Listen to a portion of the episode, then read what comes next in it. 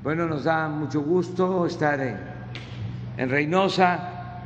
Acabamos de terminar la reunión de evaluación en materia de seguridad para conseguir la paz en Tamaulipas y en todo el país.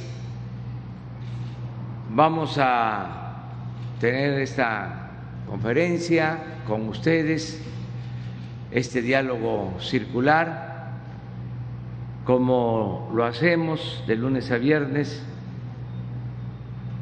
y vamos también a estar en unas colonias, en una colonia, en un sitio de eh, Reynosa, porque vamos a inaugurar obras del programa que se está realizando en la frontera, en todas las ciudades fronterizas hay inversión.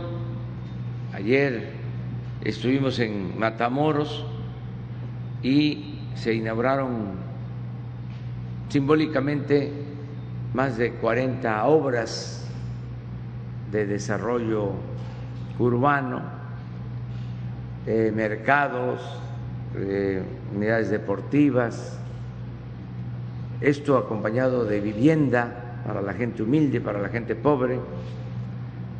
Lo mismo aquí en Reynosa, en Nuevo Laredo y en la frontera norte, también en Coahuila, en Piedras Negras, en Acuña, esto mismo en Juárez, en Tijuana, en Mexicali, en San Luis Río Colorado, en Nogales, todas las ciudades fronterizas. ¿Por qué eh, hablo de este tema? Porque ayer eh, nos eh, recibió mucha gente en Matamoros y estos actos por la pandemia procuramos hacer cerrados para que se guarde la sana distancia. Ayer no se consiguió este propósito y es eh, muy riesgoso que se agrupe mucha gente por contagios. Entonces, yo quiero pedir a los ciudadanos de Reynosa que ahora que vamos a estar inaugurando obras en esta colonia, que nos permitan eh, comunicarnos con ellos a través de los medios de comunicación, tanto los convencionales como con las redes, siempre se transmite y que se queden en sus domicilios y que puedan enterarse de eh, las obras que se van a inaugurar y de los actos que vamos a llevar a cabo. Porque si no podemos eh, descuidarnos tenemos que mantener la sana distancia y evitar contagios masivos por el bien de todos. Ahora sí, llegan pues eh,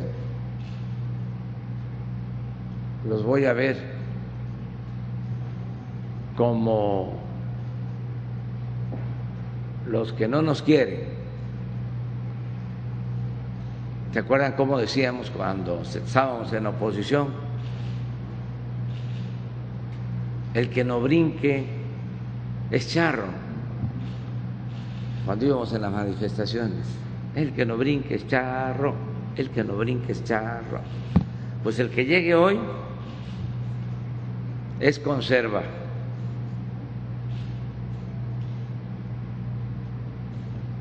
Desde luego, si quieren ir por encima de todo está la libertad.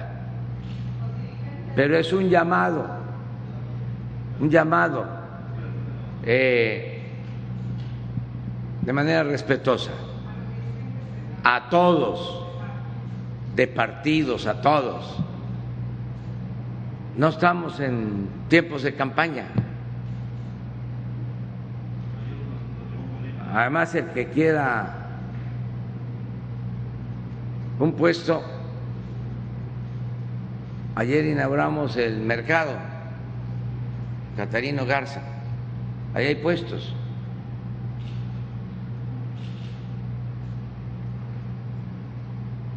que ayuden, que no sean irresponsables. Me refiero a los dirigentes, para que nos cuidemos todos. Vamos a informar sobre la situación de seguridad en Tamaulipas.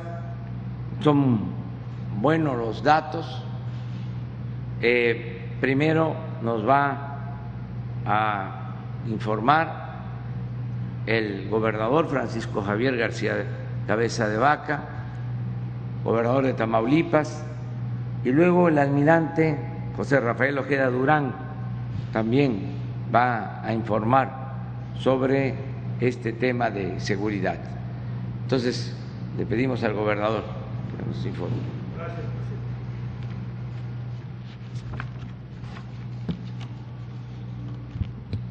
Gracias y buenos días. Tengan todos ustedes bienvenidos a Tamaulipas.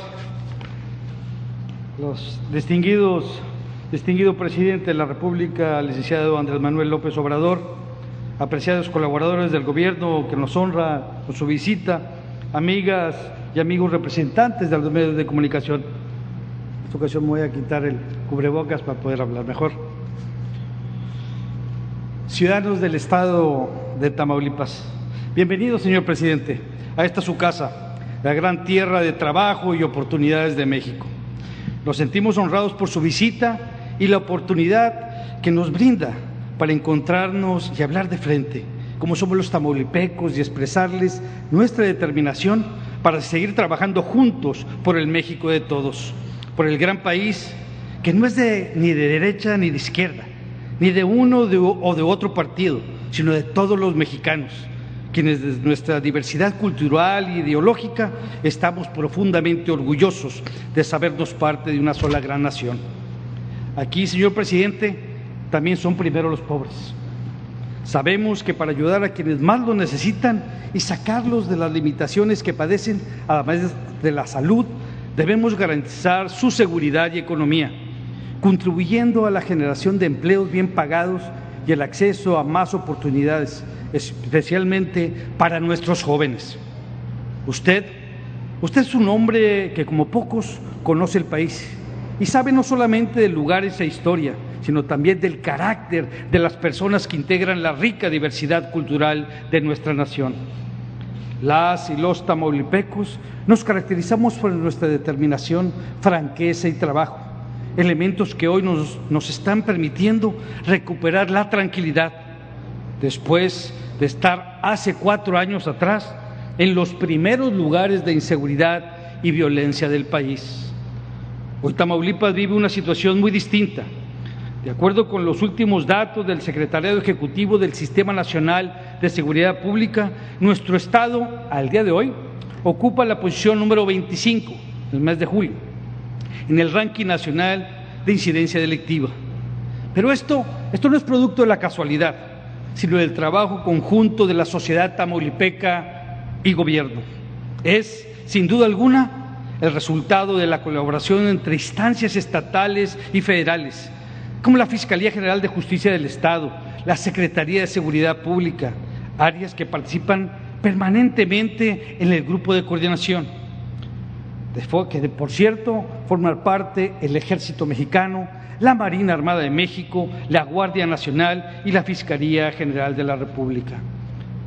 la coordinación intergubernamental, que se traduce en suma de esfuerzos y la optimización de recursos, ha hecho posible que Tamaulipas avance en el tema que más ocupa y preocupa a los mexicanos, que es la seguridad. No lo decimos nosotros.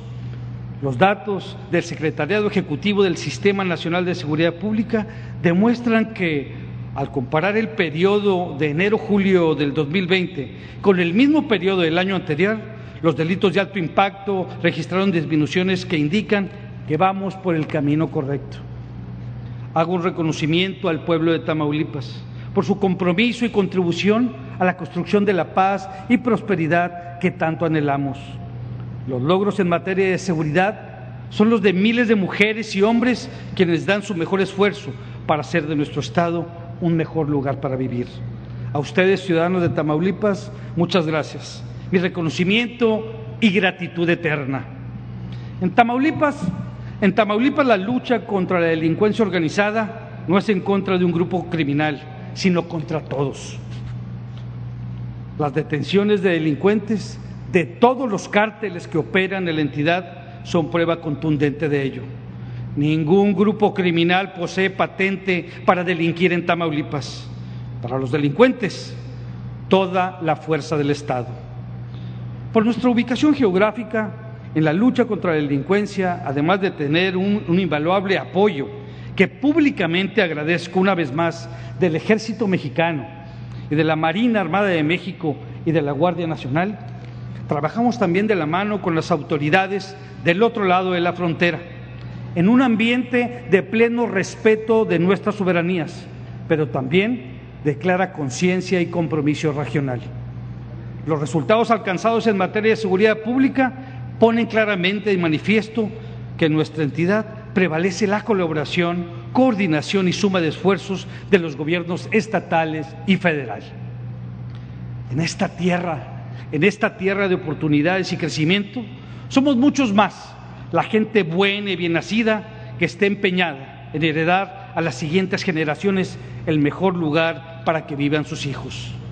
Por ello, refrendamos nuestro compromiso para garantizar la seguridad de las personas y su patrimonio, lo cual nos permitirá generar las condiciones necesarias para promover la inversión nacional y extranjera, así como el desarrollo económico productivo de nuestro Estado.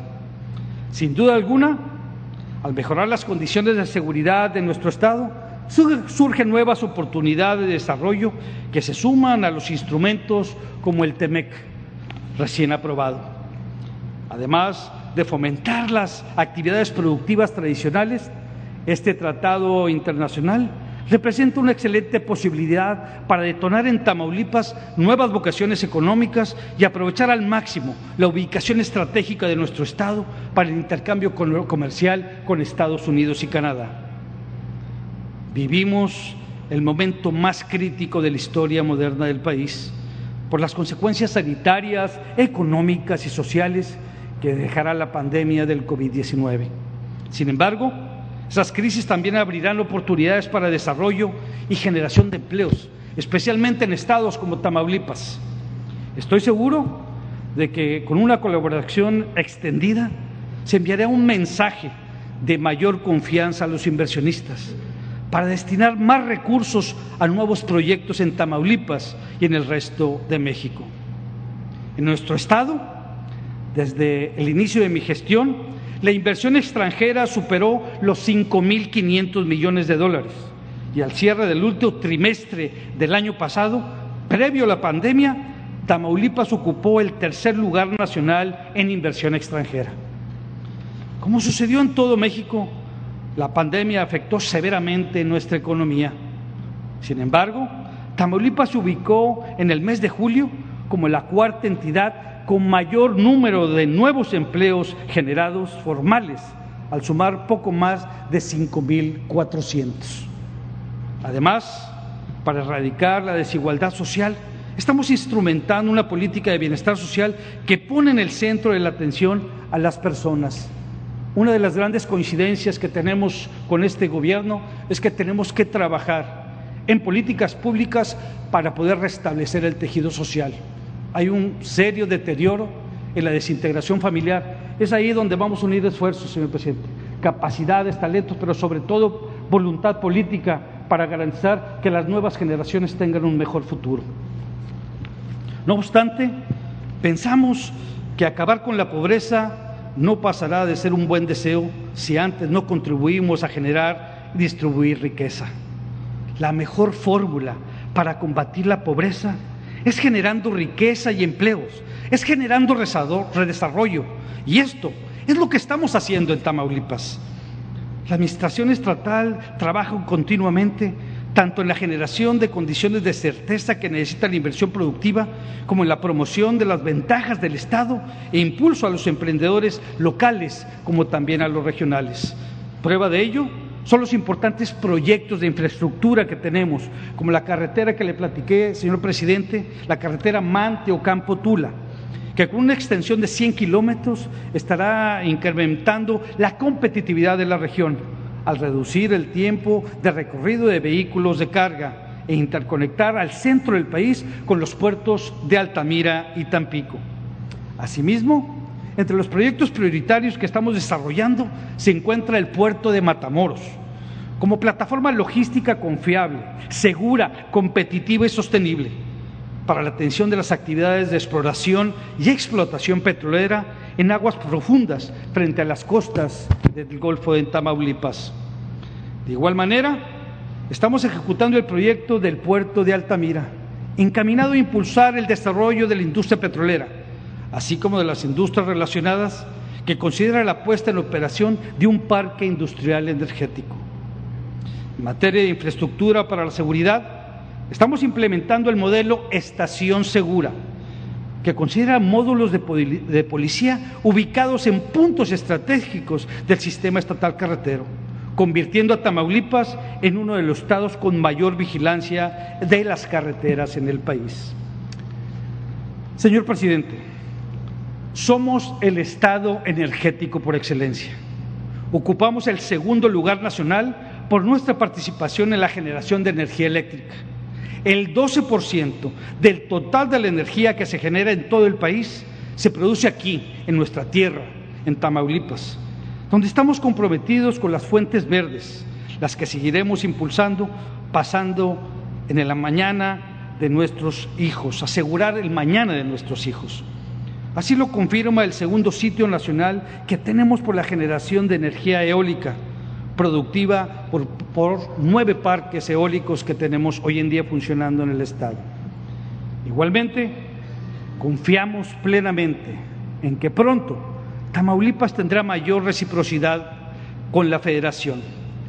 Los Tamaulipas tenemos un compromiso humano, moral y político con todos los mexicanos. Sabemos de la importancia de nuestra contribución al Producto Nacional lo que por supuesto estamos de acuerdo que sea distribuida con justicia, atendiendo los principios de solidaridad. Pero también reconocemos que para contribuir mejor a aplicar la capacidad de producción y recaudación de ingresos a distribuir, se requiere de mayor infraestructura, inversión pública, apoyo al campo tamaulipeco y en general de una asignación más acorde al esfuerzo que realizamos los tamaulipecos quienes deseamos seguir aportando al progreso de México, pero también gozar de mejores condiciones de vida. Hoy Tamaulipas, hoy Tamaulipas es el segundo estado, solo por debajo de la Ciudad de México, que más aporta la Federación vía impuestos, al superar la recaudación de 275 mil millones de pesos. Esto es producto de impuestos del IVA, ISR y impuestos especiales como el IEPS, de acuerdo con el último dato del sistema de la Administración Tributaria. Aspirar a la reciprocidad de la Federación no es producto de un capricho de un hombre o de un gobierno, ni de una posición de partido. Se trata solamente de una exigencia que consideramos responsable y justa con la ciudadanía que hoy en día representamos. Desde hace tiempo Gracias al respaldo del Congreso del Estado, hemos ajustado algunas contribuciones locales para compensar en la medida de lo posible la pérdida de recursos que deberían de llegar al gobierno del Estado, pero muy especialmente en recursos en obras de infraestructura. Además, Optimizamos el uso de esos recursos para tener un mejor perfil de financiamiento y atraer inversiones productivas a la entidad. No obstante, resulta urgente modificar la ley de coordinación fiscal para que los estados altamente productivos sigan creciendo y aportando recursos a las entidades con mayor pobreza, de las que somos hermanos y compatriotas solidarios. Y si se trata de cambiar la fórmula, que se considere que aquellos estados que más aportan recursos a la federación tienen que recibir más, como es el caso de Tamaulipas. Estoy convencido de que con voluntad política se pueden lograr muchas cosas. Por eso confío en que será atendida esta petición, que por cierto, hemos hecho un grupo de gobernadores para dialogar ampliamente con usted, señor presidente, solo con el hecho de recibir reciprocidad con dos estados que más aportan recursos, en este caso impuestos a la federación.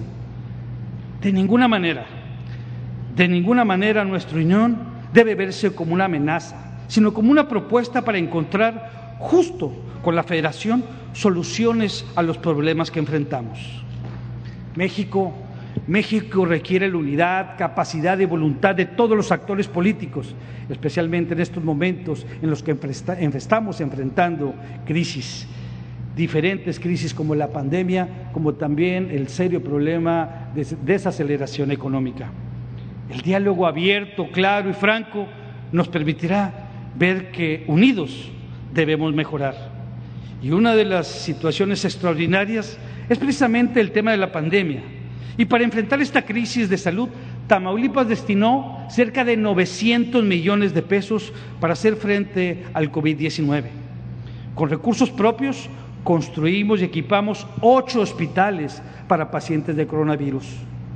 Compramos ventiladores para atender a los pacientes y equipos médicos para proteger a los trabajadores de la salud, así como diversos insumos indispensables ante la agresividad de la pandemia.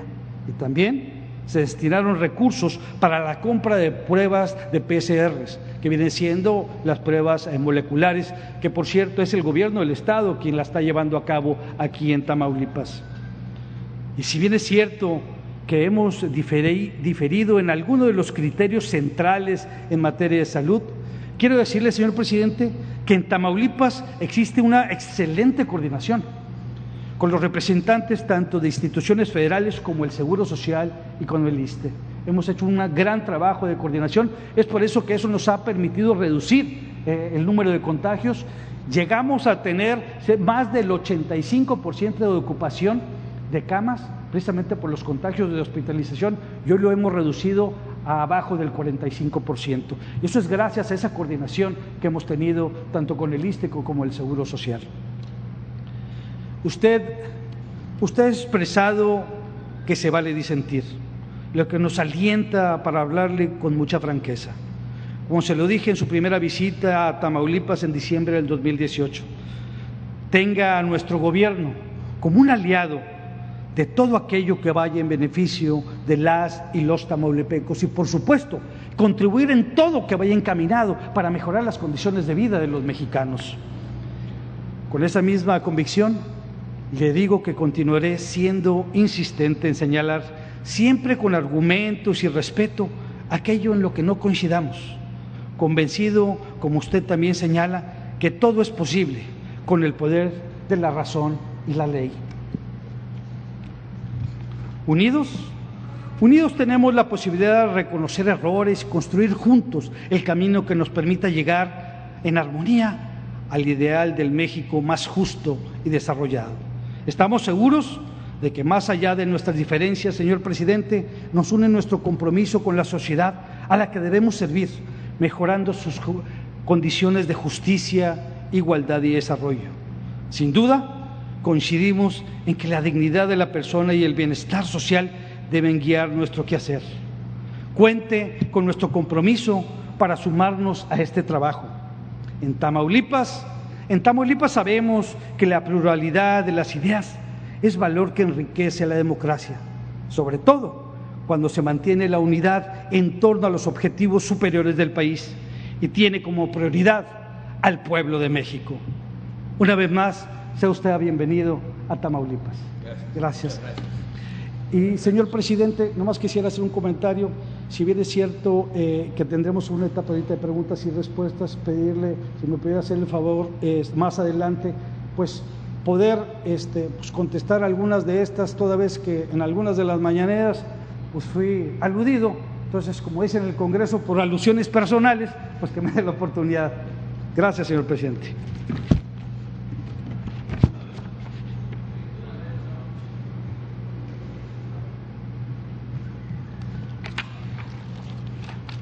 Permiso, señor presidente, señor gobernador, compañeros de gabinete, representantes de aquí del gobierno del Estado, medios de comunicación. Vamos a darles el día de hoy la situación de la seguridad pública aquí en el estado de Tamaulipas. Tamaulipas cuenta con 43 municipios, un aproximado de 3.442.000 habitantes. Por extensión territorial ocupa el séptimo lugar. En lo que se refiere a delitos de mayor incidencia, aquí en el Estado los podemos ver aquí. Lo que podemos ver y recalcar aquí es que todos están yendo a la baja. En el total de delitos, pues de luego ocupa el lugar número 21. Vamos a verlos uno por uno. Lo que se refiere a robo de vehículos, ocupa el lugar número 22. A la fecha, en el, en el mes de julio, 153 casos y con tendencia a la baja. En lo que se refiere a homicidio doloso, ocupa el quinceavo lugar, también con tendencia a la baja, 55 casos en lo que va del mes de julio. Robo a transeúntes, el lugar número 26, también con tendencia a la baja. Robo a negocio, el número 20, con tendencia a la baja, lleva 92 casos en lo que va del mes de julio.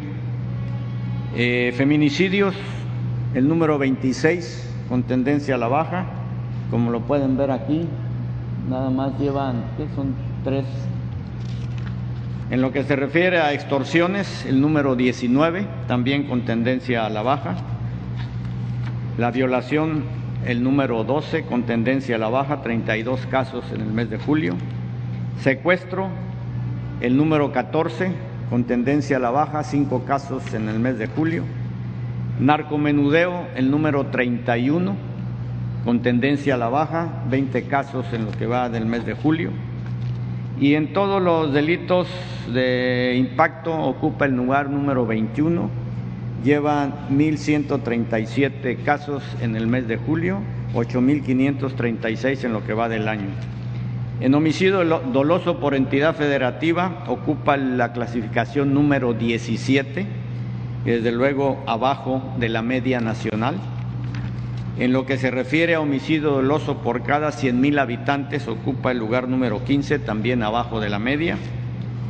Y los municipios de mayor incidencia lo podemos ver desde luego Reynosa, Matamoros, Ciudad Victoria, Nuevo Laredo, Ciudad Madero, etcétera. Aquí podemos ver el número, los, homicidios o los incidencia delictiva y los números de casos que se dan en cada lugar. La que sigue, por favor. En lo que se refiere a seguridad pública en el Estado, podemos ver que cuentan a partir del abril 13, perdón, el, el 2013, a partir de abril, no hay policías estatales, perdón, policías municipales, se concentraron todas en policías estatales. Tiene una 4.744 elementos, de los cuales la media del promedio de la ONU requiere esa cantidad, sí tiene un cierto déficit ahí en lo que va en este caso. ¿no? La que sigue. Las fuerzas de seguridad aquí en el Estado, la Secretaría de la Defensa Nacional tiene 5.277 casos con 2.267 efectivos desplegados, la Secretaría de Marina 841, 231 desplegados, la Guardia Nacional 3.642 con 2.914, las fuerzas estatales 2.332 en general, esos son los desplegados. Aquí se, se encuentran con ocho eh, coordinaciones estatales, las que podemos ver aquí, los cuarteles concluidos en el 19 son los de verde, los que están proyectados tanto en el 2021 como en el 20 y 21 son los que están de gris y los, el, Banco de Bienestar a la fecha se han eh, concluido siete y están por ejecutarse cuatro. En lo que, la que sigue, en lo que se refiere a esta operación, Operación Nuevo Laredo, que se desplegó a partir de enero y es precisamente en este municipio, estas las fuerzas federales que se encuentran aquí, la, la Secretaría de la Defensa Nacional, la Guardia Nacional, las fuerzas estatales y los agrupamientos. Lo que se encuentra aquí es una operación que se empezó a partir de enero. La que sigue, por favor. Aseguramientos.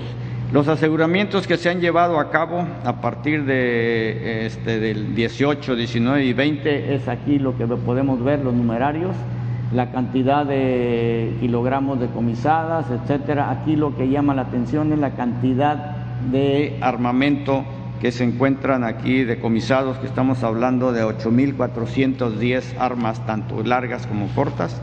La que sigue, por favor, el sistema penitenciario. Aquí en este estado se cuentan con seis eh, estatales, los que podemos ver aquí de azul, y este de Matamoros que está proyectado para su terminación en el 2021. Aquí cabe resaltar de que no hay sobrepoblación dentro de los este, dentro de diferentes centros de, de readaptación social aquí. La que sigue, por favor. En lo que se refiere al robo de hidrocarburos, a la fecha se han decomisado 1.396.000 litros de combustible se han eh, agarrado 67 personas, vehículos 136 y en lo que es las fuerzas federales se encuentran desplegadas en los poliductos Madero Cadereyta, La Retana Reynosa y Matamoros Cadereyta. La que sigue, los recursos federales de seguridad. Aquí los podemos ver los numerarios, tanto la aportación federal como la participación y todo esto se ha empleado en eh, cuestiones de seguridad aquí en el Estado. La que sigue. Los programas sociales que se dan aquí en el Estado se han dado 6.650 millones de pesos y se han beneficiado a 517.242 personas en diferentes eh, programas sociales como son bienestar para personas de emergencia de sociedad natural, beneficiarios para el bienestar Benito Juárez, productores de café, caña de azúcar, etcétera, eh, apoyo a personas de adultos mayores, etcétera. La que sigue, por favor. En lo que se refiere al plan Marina, plan DN3 y plan de la Guardia Nacional, en el Estado se han desplegado se han desplegado 8.436 elementos de diferentes las fuerzas federales se han atendido nueve eventos de lluvia, de inundaciones por fenómenos meteorológicos en el Jana. Uno, la activación del Plan Marina y Plan Defensa y el Plan de la Guardia Nacional que está desde que se inició la, pandemia, sigue y va a seguir hasta que se termine esta situación. Derrames químicos se han atendido 16, explosiones 1, incendios forestales 2, urbanos 5, accidentes vehiculares 5, ferroviarios 2 y aéreos 1, en total 43 con esas fuerzas federales. La que sigue, por favor. En lo que se refiere a búsqueda y rescate, aquí la Secretaría de Marina cuenta con dos estaciones de búsqueda y rescate, una en el Mezquital y la otra en Tampico, Tamaulipas, con este número de personas y este número de embarcaciones. Y estas son las operaciones que se han atendido a la fecha y con estos resultados, evacuaciones médicas 4 en el Mezquital en total. Esto es todo lo que podemos numerar. En lo que sigue, por favor, y esto es el Plan Nacional de Migración y Desarrollo en la Frontera Norte. A la fecha ha habido un rescate humanitario de 3.224 migrantes en, en estos puntos de vigilancia que se encuentran aquí en esta diapositiva, lo que podemos ver aquí. La que sigue. Y aquí terminamos. Eso es lo que podemos decir del estado de Tamaulipas. Muchas gracias.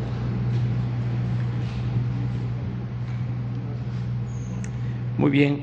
Eh, también nos acompaña, le agradecemos mucho, la doctora Maqui Esther Ortiz Domínguez, que es la presidenta municipal de Reynosa, está aquí con nosotros. Muy bien, empezamos. Uno y uno. Uno nacional y un periodista de Tamaulipas. Buenos días, presidente Gaspar Vela de la Octava. Buenos días a todos. Dos preguntas para usted, presidente, y una para el gobernador de Tamaulipas. La primera, presidente, para usted, el ICONSA otorgó eh, contratos por cuatro mil millones de pesos a una empresa llamada, a un grupo llamado Vicente Suárez 73. Este grupo pues es especialista en construcción, pero pues ahora tiene tareas a partir de, diciembre del año pasado, tiene tareas de procesamiento de leche, también de producción de productos agrícolas y ganaderos.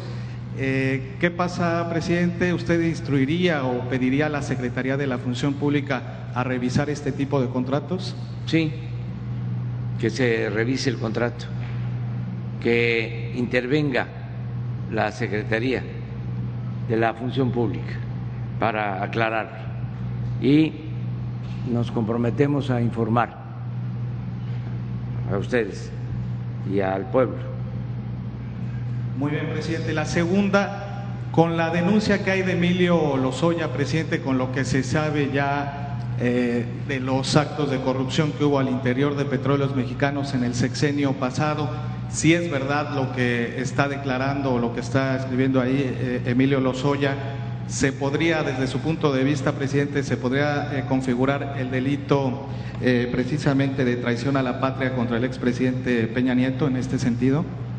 pues eso lo tienen que resolver tanto en la Fiscalía como en el Poder Judicial. Si se puede eh, configurar ese delito, desde luego no es eh, recomendable torcer la ley como se hacía antes, de que si había consigna se le eh, buscaba la forma para enjuiciar al supuesto delincuente. Les puedo poner muchos ejemplos sobre eso. Uno de ellos es el caso de la aprehensión de la maestra Elvester Gordillo. Como la corrupción no era delito grave, pero sí era delito grave, la asociación delictuosa y el lavado de dinero, más que nada, pues se le pusieron lavado de dinero. También en el magisterio a un maestro finado, Rubén Núñez, líder de la eh, CENTE de Oaxaca, igual, lavado de dinero, cuando era eh, una represalia, una consigna. Entonces, no hay que eh, eh, retorcer la ley para aplicarla a conveniencia los ministerios públicos, los jueces, tienen que actuar con mucha rectitud y yo confío que así va a ser. Le tengo mucha confianza, lo vuelvo a decir, a Alejandro Hertz Manero. Y eh, no se va a poder eh, aceptar nada que no tenga justificación, en donde no haya pruebas, en donde sea una flagrante violación al Estado de Derecho. Y también le tengo mucha confianza al presidente de la Suprema Corte de Justicia de la Nación. ¿Ha hablado con él acerca de este tema, presidente? No, pero en, en el tiempo que llevamos trabajando, eh, cooperando, cada quien en la esfera de sus facultades, pues he podido constatar que en los dos casos, tanto el del fiscal general de la República como el del presidente de la Suprema Corte de Justicia, son gentes íntegras, honestas, rectos. Esto llevaba mucho tiempo que no se veía. A veces eh, nos dicen, ¿dónde están los cambios? En todo. ¿Qué eh, diferencia con los eh, procuradores de antes? Desde luego no generalizo, a lo mejor habían excepciones, pero se me viene a la cabeza así, ahora de bote pronto, de que eh, el que fue procurador en un tiempo, Medina Mora, tuvo que salir de eh, el Poder Judicial por acusaciones de enriquecimiento ilícito. Desde luego, todavía no se sabe si es responsable, pero fue procurador. Y así otros. Ahora no. Eh, en el caso de los presidentes de la Suprema Corte de Justicia, me consta porque lo padecí, que cuando estaba de presidente de la Corte el señor Azuela, recibió consigna desde el Ejecutivo para fabricarme un delito y desaforarme cuando fui jefe de gobierno. Ahora el presidente de la Corte es un hombre recto, íntegro. Entonces, tengamos confianza. Si hay un auténtico Estado de Derecho. Ya no hay en México un Estado de chueco. Y hay independencia de poderes. No se persigue a nadie, no hay eh, represión a los opositores no se fabrican delitos, no hay consigna en contra de nadie. Entonces, esperemos, en este caso del señor Lozoya, que se haga la investigación y además, para que no sea un asunto de un puñado de servidores públicos o de un hombre, como era antes, del presidente, que podamos consultarle a la gente, que el pueblo opine. Esa es la democracia y no hay que tenerle miedo al pueblo. Que la gente participe y además el pueblo de México, lo he dicho muchas veces, es un pueblo muy consciente, muy avispado. Es el pueblo con menos analfabetismo político o de los pueblos con menos analfabetismo político en el mundo. Entonces tenemos un pueblo eh, sabio. Entonces vamos a consultarle con eh, mucha responsabilidad, eh, transmitiendo eso sí, toda la información, porque ¿cómo consultamos si la gente no sabe qué sucedió? Antes no se sabían las cosas, se tapaban. Ahora no, ahora tenemos que consultar. No le vamos a hacer como le hacen con todo respeto algunos de nuestros opositores que acarrean gente para este, oponerse a nosotros y le preguntan al que participa en una protesta, ¿y por qué estás aquí? No, porque quiero que se vaya López, el señor López. ¿Pero por qué? No, nada más porque quiero que se vaya. Pero, a ver, ¿qué ha hecho? ¿Nos está llevando al comunismo? ¿Y qué cosa es el comunismo? Ahí se acabó.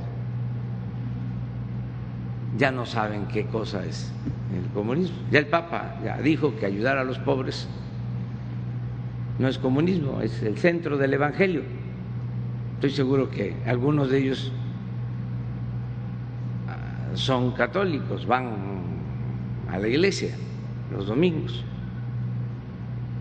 Por eso les recomiendo que estén más pendientes de lo que dice el Papa, que es el dirigente espiritual de la Iglesia Católica, como hay que estar también pendientes de lo que dicen pastores de las iglesias evangélicas y ser consecuentes, no olvidar los mandamientos. Pues eso es. No, no sé si tengas otra. Eh, para el gobernador, buenos días, gobernador. ¿Qué responde desde esta tribuna a las denuncias que ha interpuesto ante la Fiscalía General de la República Alejandro Rojas Díaz Durán, gobernador? Gracias. Si no tienen inconveniente, pues voy a englobar de alguna manera algunos eh, señalamientos a los que ha sido sujeto y aludido en las mañaneras del señor presidente. Eh, pero miren, eh, esos ataques, eh, insinuaciones sin fundamento, no son producto de la casualidad. Nuestros adversarios están preocupados porque saben que Tamaulipas va por el camino correcto. Están los indicadores. ¿Qué es lo que hoy en día le preocupa y ocupa más a los mexicanos? bueno, independientemente obviamente del tema inmediato de la pandemia, pues es el serio problema de la inseguridad. Pero Tamaulipas está dando resultados. Hoy en día es ejemplo nacional. Cuando asumí la responsabilidad como gobernador, Tamaulipas se disputaba los primeros lugares de inseguridad y violencia a nivel nacional. Hoy en día ocupamos el lugar número 25 ¿Qué quiere decir con esto? Que de acuerdo al Secretariado Ejecutivo del Sistema Nacional de Seguridad Pública, si vemos cuáles son los estados que mejores resultados han dado, es precisamente Tamaulipas. Pues esto tiene a nuestros adversarios muy inquietos y preocupados. Pero no solo eso, Tamaulipas es el estado energético por excelencia. Es donde hoy en día ha habido inversiones en lo que va dentro de mi administración por más de 5.500 millones eh, de dólares. Paralelo a ello, somos el estado fronterizo más importante del país. Y a pesar de la pandemia, hoy en día Tamaulipas simplemente el mes de, julio generó más de 5.450 nuevos empleos formales. Eso es lo que estamos eh, generando hoy en día. Pero miren, si me permiten, señor presidente, usted mejor que nadie sabe que en la lucha por el poder y entre más poderosos son los adversarios, más fuerte es la ofensiva. Usted, por ejemplo, vivió en carne propia que sus adversarios, cuando vieron que su liderazgo tomó forma nacional y sus posibilidades de crecer incrementaron, también incrementaron los ataques a su persona. Grabaron a, sus colaboradores, lo difamaron en algunos medios de comunicación. Es más, como usted lo acaba de señalar, el mismo presidente de la República en esos años intentó meterlo a la cárcel con ese famoso desafuero. Sí lo recordamos todo, por supuesto que lo recordamos. Usted, usted no me va a dejar mentir que las persecuciones de adversarios poderosos e influyentes quitan mucho tiempo. En lugar de estar trabajando por el bien de la gente en la calle resolviendo tantos problemas que tenemos, pues ahora resulta que uno tiene que andar desmintiendo supuestas investigaciones aclarando dichos de un delincuente confeso como es Lozoya, así como enviando cartas de réplica de insinuaciones sin sustento. Mire usted, señor presidente, y a todos ustedes les comento, yo le dedico cerca de unos 20 minutos diarios a revisar todas las notas que mis adversarios mandan a escribir sobre mí. Demasiada pérdida de tiempo, ¿no cree? Creo que hay cosas más importantes que hacer, pero así está la situación. No queríamos regresar esas prácticas del pasado, de las difamaciones, de las calumnias, pero en fin, eso es lo que está pasando hoy en día. Pero en mi caso, hay quienes creen que con infamias e, e intrigas me van a distraer o intimidar. Se les olvida, se les olvida que yo vengo de la oposición y junto con los tamaulipecos tumbamos a un régimen que llevaba 86 años en el poder. Gobiernos que no se conformaron solamente con saquear a Tamaulipas, no, fueron más allá, fueron capaces de entregar lo más sagrado, señor presidente, que tenemos los tamaulipecos después de la vida, que es nuestra libertad. Pactaron con el crimen organizado, entregaron nuestra seguridad y nuestra libertad. Por eso los índices de violencia que tuvo Tamaulipas por más de una década. Por eso les digo que yo estoy acostumbrado a esto.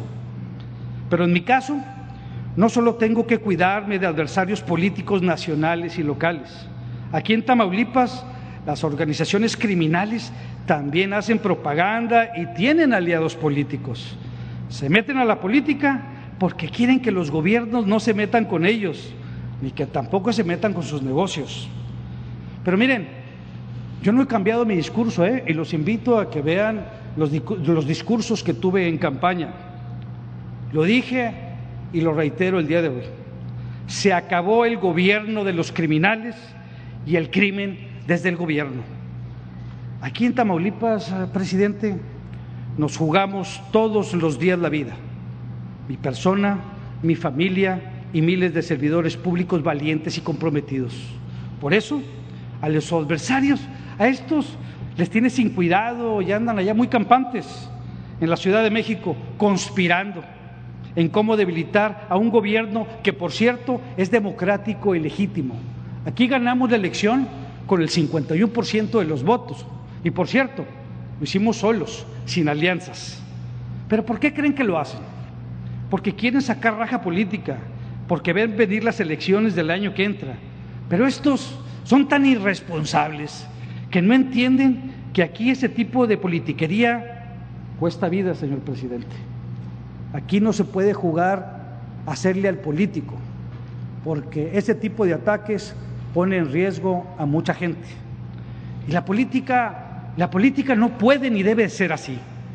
Los gobiernos, los gobiernos nos debemos dedicar a trabajar, que los partidos y que los candidatos debatan y compitan en buena lid. Nosotros, los gobernantes, nos debemos concentrar a coordinarnos mejor y dar resultados, porque eso es lo que hoy en día exigen y demandan las familias mexicanas. Pero como usted acertadamente ha dicho, señor presidente, la gente no merece mezquindades, sino responsabilidad de parte de quienes hemos sido electos. Y yo tengo muy claro, ¿eh? Yo tengo muy claro que entre mejor le vaya a Tamaulipas en estos años, va a arreciar la prisa de los adversarios. Pero tengo, tengo la tranquilidad de saber de que quien se dedica a trabajar todos los días y a responderle a los ciudadanos, le va bien, le va bien en la, en la vida. Y como dicen aquí aquí en mi tierra. A ver quién se cansa primero. Si ellos en atacarme, difamarme, calumniarme y mentir todos los días, o por otro lado, nosotros, un servidor que se va a poner a trabajar para sacar adelante a Tamaulipas. Déjenme decirles algo. Aquí logramos algo que para muchos era imposible. Y algo, señor presidente, que usted mejor que nadie sabe que no se compra con ningún dinero del mundo, que es la confianza la confianza en esta tierra, la confianza en nosotros mismos, la confianza en este gobierno. Por eso es que hoy en día tenemos esos resultados. Hoy, hoy hemos logrado resaltar la grandeza de Tamaulipas, pero sobre todo el orgullo de ser tamaulipecos.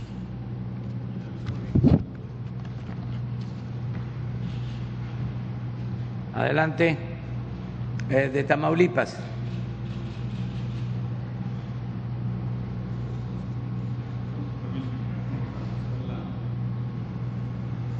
Señor presidente, las preguntas, como hace rato comentaba el nuevo gobernador de Tamaulipas, eh, ayer Javier Corral y Enrique Alfaro en Jalisco hablaban de la urgencia de tener mayores recursos para reponerse de esta pandemia que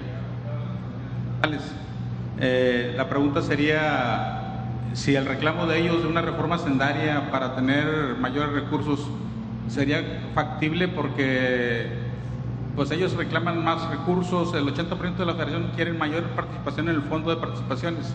¿Sería factible? La otra pregunta sería también sobre la reforma, la, refinería de Cadereyta. Ayer decía que no va a haber reubicación, pero por ahí se manejaban algunos datos eh, pues ya obsoletos respecto a la norma oficial mexicana. Los que están vigentes dicen que sí rebasa los límites de contaminación de Pemex. Entonces, ¿cuál sería la opción si usted haría que se actualicen los funcionarios de Pemex en la NOM para que ya no contaminen o va a seguir así Pemex ahí en Cadereyta? bueno, sí, yo pienso que es posible eh, hacer una reforma eh, hacendaria y proponer un cambio en la ley de coordinación fiscal pero tiene que haber un consenso,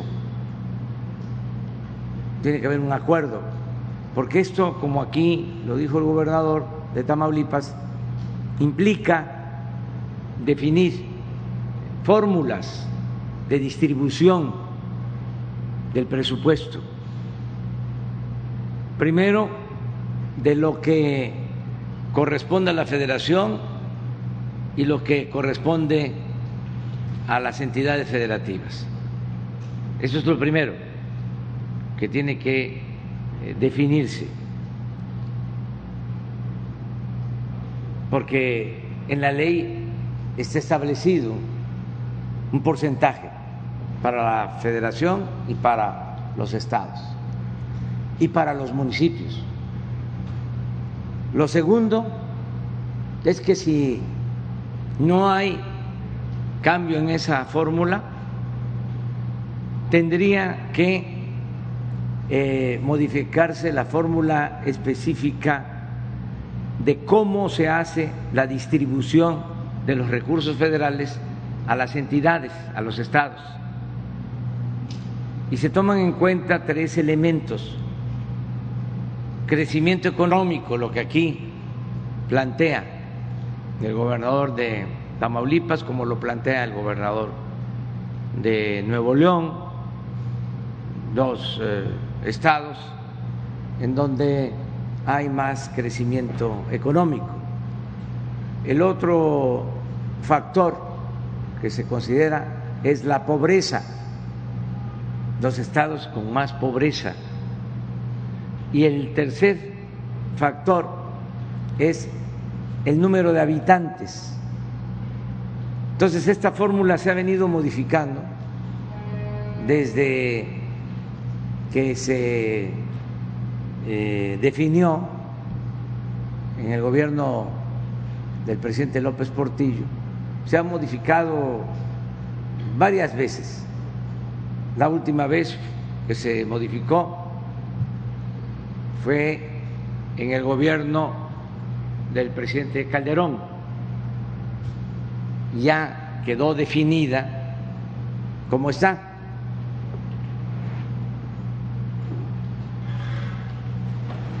Si eh, se logra un consenso para una nueva fórmula, pues no hay eh, ningún problema. Entonces no es solo un asunto de eh, resistencia del gobierno federal. Nosotros este, no nos oponemos, pero sí tiene que haber un acuerdo, porque esto va a significar que se les quite a algunos y se les dé a otros. Así de sencillo.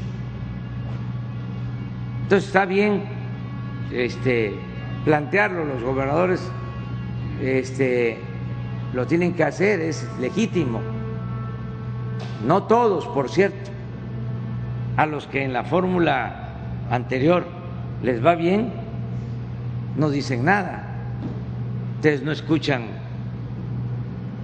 a ciertos gobernadores, pues que eh, les fue bien con la fórmula eh, revisada durante el gobierno del presidente Calderón.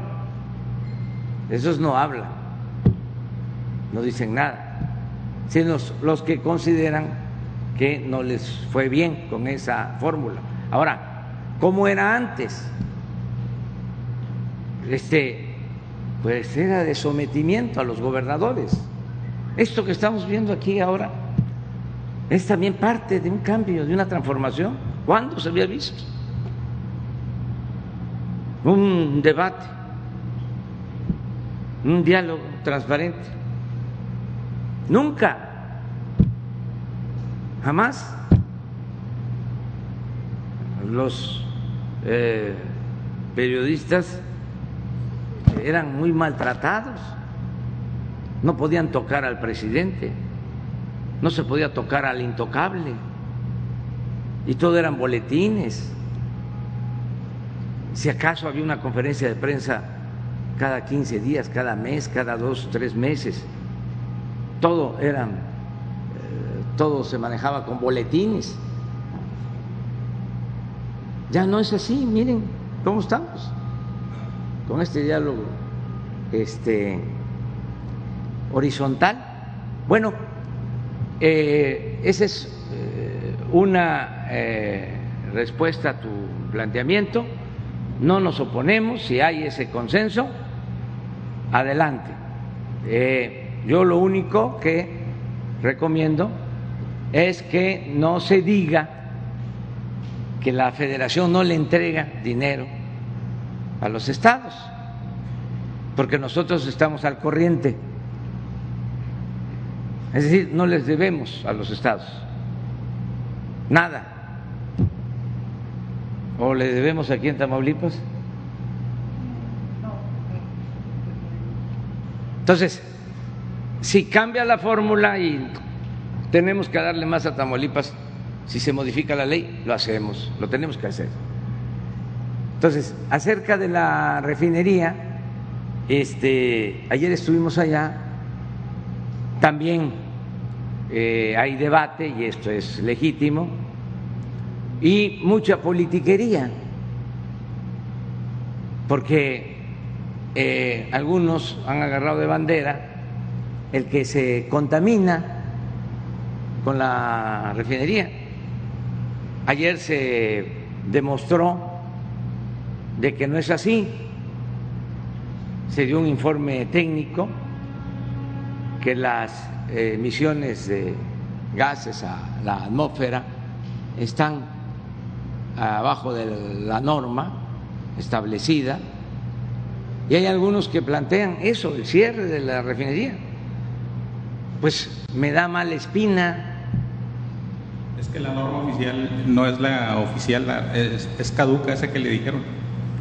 Por eso, que se vea cuál es la norma legal pero yo lo que creo es que también hay muchos intereses y este no les dio tiempo a los neoliberales de vender y de cerrar las refinerías porque tenían el propósito de acabar con Pemex y con la Comisión Federal de Electricidad.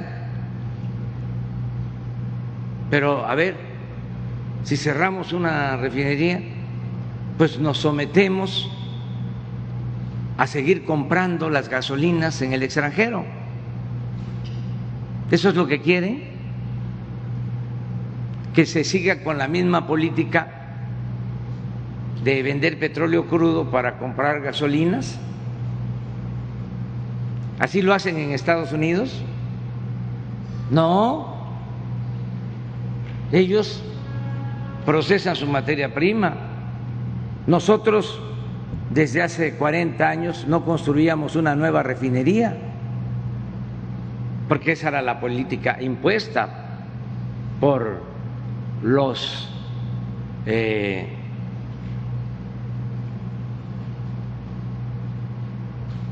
empleados de los grupos de poder económico. Todo esto de los Oya. Imagínense, les comento a los opositores de la refinería de Cadereyta, ¿por qué no se opusieron cuando Peme compró dos plantas chatarras para supuestamente producir fertilizante. Dos plantas chatarras en más de mil millones de dólares por negocio arriba. ¿Hubo alguna protesta de estos grupos? ¿Dónde estaban en ese entonces? Entonces, ¿cómo cerramos una eh, refinería. Lo que dije ayer es, estamos invirtiendo cuatro mil millones de pesos en esa refinería para modernizarla, producir gasolinas, diésel y reducir aún más eh, la emisión de gases contaminantes. Es decir, en esos cuatro mil millones va el que se estén renovando las plantas para que no haya ninguna, nada de contaminación, eh, por norma y por convicciones. Nosotros no vamos a destruir el territorio, no vamos a afectar el medio ambiente, pero en todo esto siempre hay intereses detrás. Hace poco me llegó una información que hasta la quiero compartir si la tienes, Jesús, porque aprovecho para este, informar a la gente, porque todo esto es pedagógico, es educativo. Me llega una información de todas las organizaciones supuestamente independientes, no gubernamentales, de la llamada sociedad civil que reciben dinero, algunas hasta del extranjero, para oponerse a la construcción del tren Maya. Miren, y además me gustaría que estas organizaciones señaladas y las empresas que dan el dinero aclaren si es cierto o no. Porque se disfrazan por dinero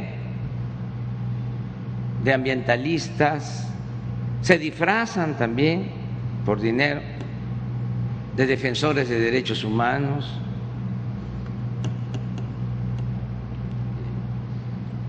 Y eh, al final eh, es un asunto de lucha de poder en lo económico y en lo político. Ojalá y aparezca este, la información porque es interesante.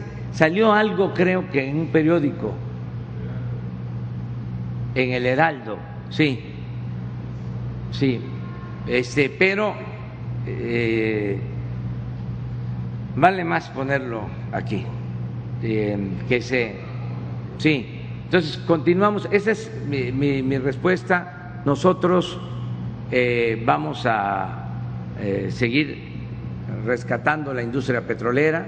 El propósito es dejar de importar gasolinas Aquí aprovecho para decir que hemos cumplido con el compromiso de no aumentar el precio de los combustibles, de las gasolinas, del diésel, del gas, de la luz.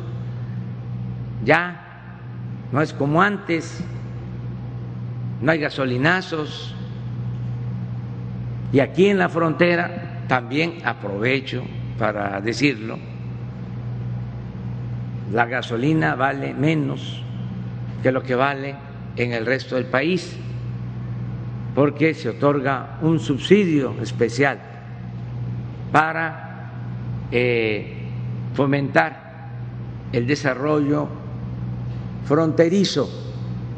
La federación otorga un subsidio, no solo en lo que tiene que ver con energéticos, también hay disminución en el pago del impuesto sobre la renta y en el pago del IVA a las empresas, con el compromiso de que aquí se pague más al trabajador en las maquiladoras, que se le pague lo justo a los trabajadores. El salario mínimo en la frontera es eh, mayor al salario mínimo promedio a nivel nacional. Fue de las decisiones que tomamos y cumplimos con ese compromiso. Mientras tanto, vamos a lo nacional. Gracias, señor presidente Arturo Páramo, Grupo Imagen Excelsior. Eh, hoy eh, publicamos que el que fuera primer visitador de la Comisión Nacional de los Derechos Humanos eh, renunció al cargo porque pues, se pidió la renuncia de los visitadores por parte del secretario ejecutivo de la propia Comisión de Derechos Humanos pero también eh, porque eh, no están de acuerdo con cómo se están llevando a cabo las investigaciones del caso Ayotzinapa. Usted ha dicho que el caso Ayotzinapa es un asunto de Estado, a usted le interesa muchísimo. Esta renuncia y un eventual conflicto dentro de la Comisión Nacional de Derechos Humanos afectaría las investigaciones del caso, señor presidente? No, no. Y si renunció y estaba ahí de tiempo atrás, hay, que recordar, perdón, discúlpeme, eh, que renunciaron hace tiempo eh, los, todos los visitadores. Él no tenía tanto en el cargo, eh, por eso también... ¿Cuánto tiempo? entiendo que desde el año pasado. no, no, no era de los que inició las investigaciones desde ah. un inicio. Porque si era de los que estaban, esos no vieron nada. Esos se hicieron de la vista gorda con todo respeto desde el presidente y la mayoría, para no generalizar, porque no se avanzó en la investigación ni se castigó a nadie. Nosotros vamos a cumplir con el compromiso que hicimos de eh, saber eh, dónde están los jóvenes de Ayotzinapa. Ese es mi compromiso. Eh, por ese motivo me reuní con el fiscal, creo que es la, la, última vez que me reuní con él y con el presidente de la Suprema Corte para hacer el acuerdo de darle un tratamiento de Estado a esta investigación y se va avanzando y bien eh, no va a haber impunidad. Eh, y me estoy reuniendo periódicamente con madres y padres de los jóvenes de Ayotzinapa y se les está informando y para que tengan más eh, información ustedes, los expertos que fueron expulsados, porque no querían que coadyuvaran en la investigación, eh, fueron eh, invitados a participar. Los que se opusieron a la llamada verdad histórica y que luego los eh, marginaron, los padres pidieron que regresaran, se aceptó, ellos están ayudando junto con los asesores de los padres, de las madres de familia y el lunes de esta semana entregué al Senado el acuerdo por el que México acepta que la ONU pueda participar en todas las investigaciones que tienen que ver con violaciones de derechos humanos. No había aceptado el gobierno eh, hacerlo. Es decir, eh, México no estaba adherido al protocolo de vigilancia de la ONU en cuanto a violación de derechos humanos. Abrimos al país para que puedan venir de cualquier organización de defensa de derechos humanos a participar en las investigaciones al respecto. Entonces, que no se preocupe nadie, lo de Ayotzinapa va hacia adelante y hay avances, nada más que por el debido proceso y por la necesidad de actuar con responsabilidad, no les informo con amplitud, pero sí hay avances. Eh, otra pregunta, señor presidente. Ayer eh, nos comentó en la conferencia acerca de cómo sería la ruta crítica para eh, la solicitud de la consulta ciudadana para enjuiciar a los expresidentes. ayer también nos, nos preguntábamos, bueno, ¿y si el 14 de septiembre todos los esfuerzos que ya se echaron a andar para reunir las firmas no se completan las firmas y si tampoco se, se completa el proceso de ¿por qué se les va a juzgar? Que sería uno de los requisitos de por cuál sería el motivo para solicitar eh, la, consulta, ¿por qué se les va a juzgar? Usted ya tendría lista una iniciativa para ingresarla y que si hubiera, como decíamos ayer, va porque va esta consulta. Usted, si el 14 de septiembre eh, no, no ve que se junten las firmas, ¿usted sí ingresaría esa solicitud al Congreso para que se hiciera esa consulta ciudadana? Sí, yo voy a esperar dos cosas. Primero, el avance en las investigaciones de la Fiscalía eh, para ver cómo eh, se van presentando las cosas, la opinión del Ministerio Público. Yo espero que sea justicia pronta y expedita, que no eh, se archive el caso. Esto lo descarto porque eh, decía Germanero es eh, un hombre recto, íntegro. Pero de todas maneras voy a esperar. Lo otro es que hay tres maneras de solicitar la consulta, ya lo hemos dicho, que sea la gente que lo solicite. Para eso se requiere eh, reunir antes del día 15 de septiembre alrededor de un millón quinientas mil, un millón seiscientas mil firmas. Ya nosotros hicimos una vez un ejercicio así cuando queríamos que se consultara sobre la reforma energética. como se dice coloquialmente, nos batearon. Reunimos más de tres millones de firmas. Pero en la Corte, en aquellos tiempos, se decidió que era improcedente. Ahora son otros tiempos. Bueno, pero eso es lo primero, que los ciudadanos puedan reunir las firmas. Lo segundo es que, de acuerdo a la ley, pueden también solicitar la reelección de la consulta una tercera parte de los legisladores. Podría hacerlo. Y lo tercero es que el presidente de la República tiene también eh, la facultad para solicitarlo.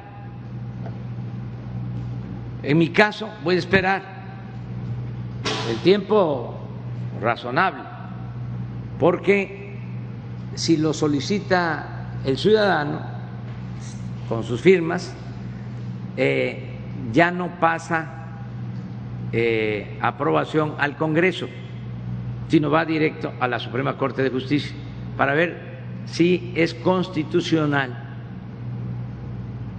la consulta. Si la Corte decide que es constitucional la consulta, va ya al INE a que se organice la consulta. Si lo solicita la tercera parte de los legisladores o el presidente, todavía se requiere que en la Cámara de Diputados y en la Cámara de Senadores se apruebe con mayoría simple. Pasa ese trámite. En el primer caso no. Entonces se tendría que tener mayoría, si yo la solicito, para que pase a la Suprema Corte de Justicia, que también ahí van a decidir si es constitucional o no. Mayoría simple en el Congreso. O sea, es decir, la mitad más uno.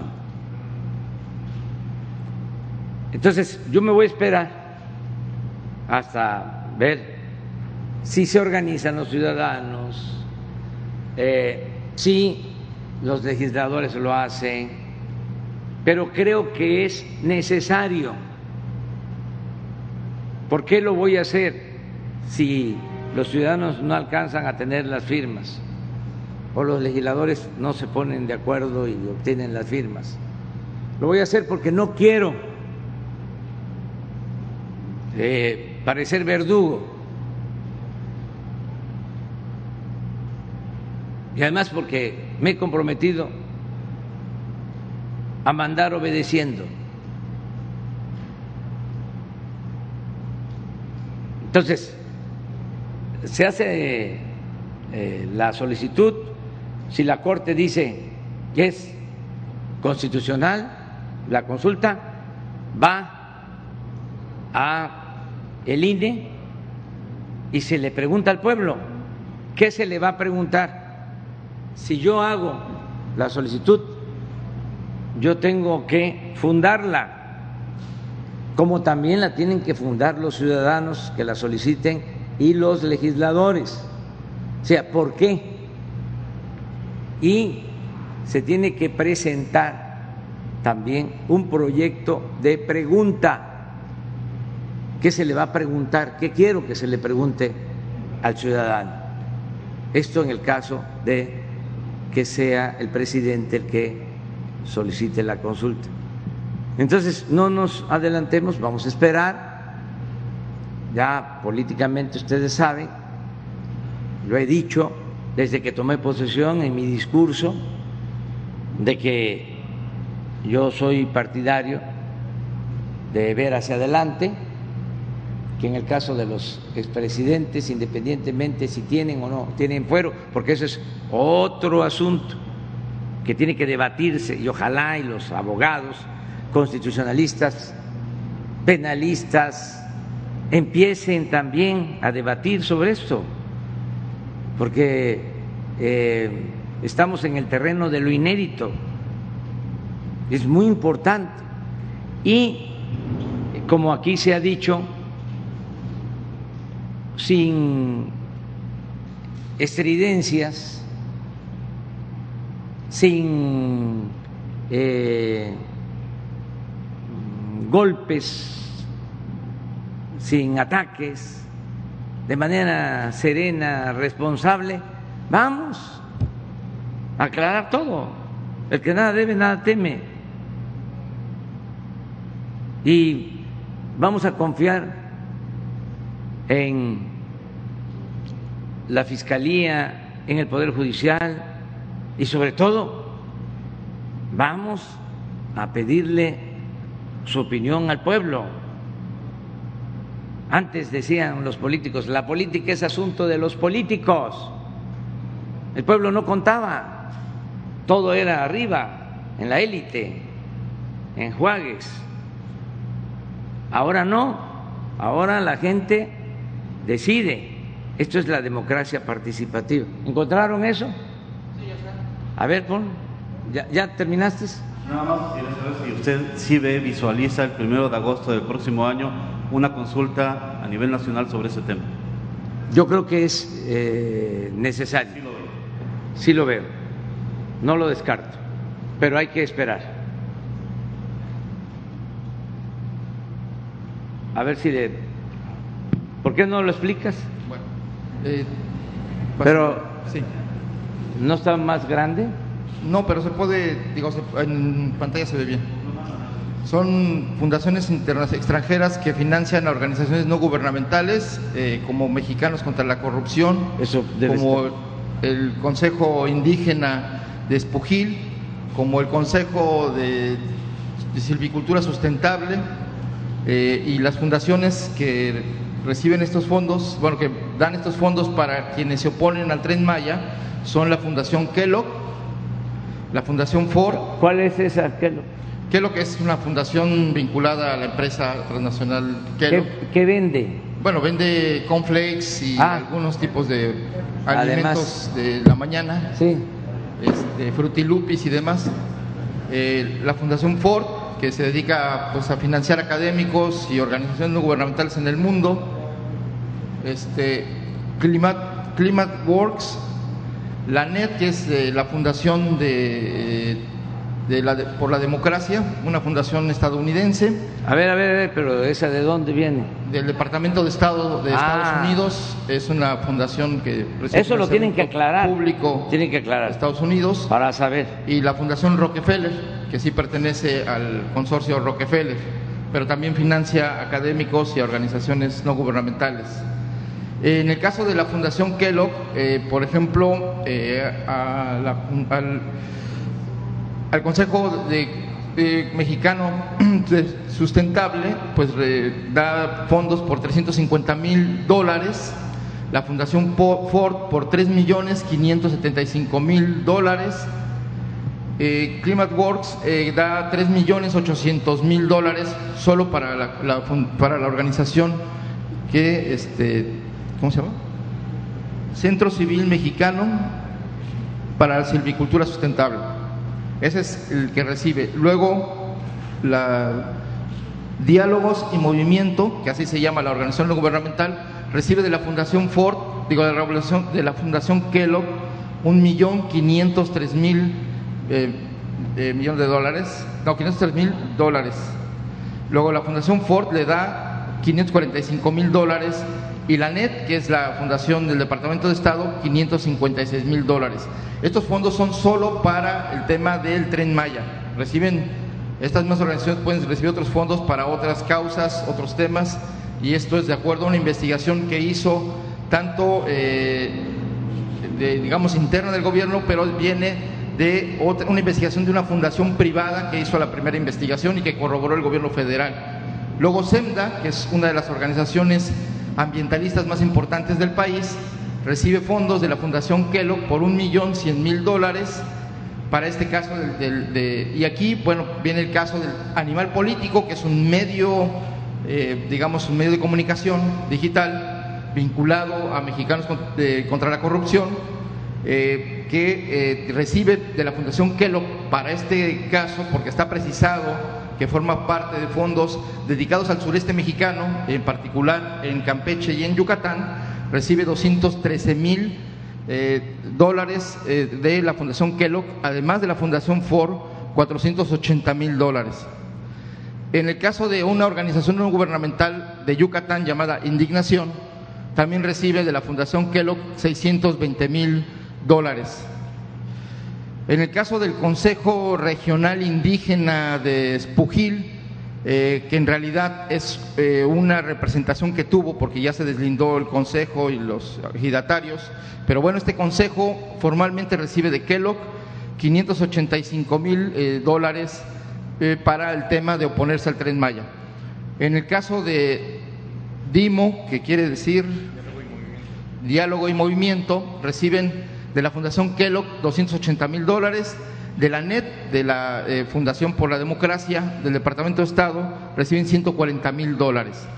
Y algo que es de destacar es que la organización gubernamental Mexicanos contra la Corrupción también recibe fondos para oponerse al tren Maya de estas fundaciones, en particular de la Fundación Ford, 220 mil dólares, y eh, de la NET eh, de, la, de, la, Fundación del Departamento de Estado 90 mil dólares, así como 25 mil dólares de la Fundación Rockefeller.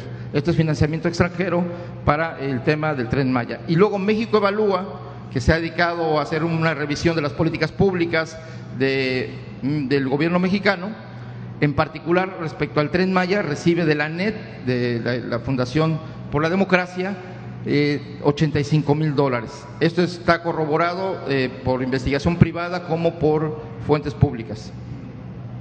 Bueno, pues ya está informado. Este, ojalá y eh, aclaren eh, los implicados.